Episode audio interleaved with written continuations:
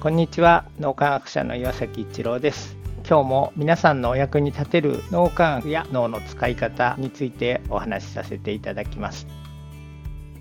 人の悪口は言わない方がいいと言います。口は災いのもととも言いますのでまさにその通りだと思います。僕はこのことを相手の良くないことに目がいったとしてもそれを言わないようにするというふうに思っていました。ところがクレアと結婚して一緒に暮らすようになって分かってきたのはクレアは人の悪口を言わないのではないということです。悪口を言わないっていうのは思っているけどそのことを口に出さないみたいなそんなニュアンスがあると思います。ところがクレアは人のことを悪く思わないとということに気がつきました。だからいつもその人の素晴らしいところに目がいっている。クレアの勇気づけを受けると本当に心が元気になります。それは相手の良いところばかり見ているからなんだと思います。つまり悪口を言わないのではなく人に欠点があると思っていないというかどんなことでもとても前向きに受け取ってくれる。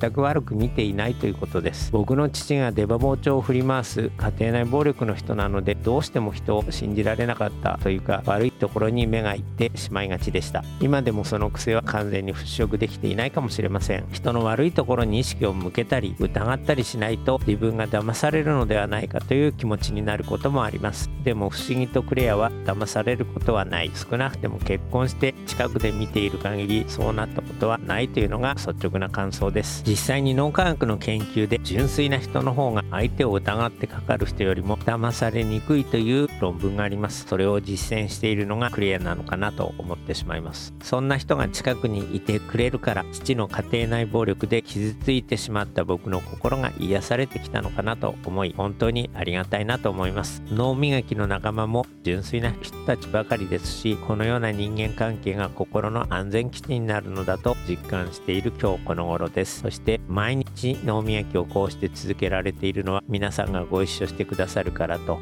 改めて感謝の気持ちでいっぱいです。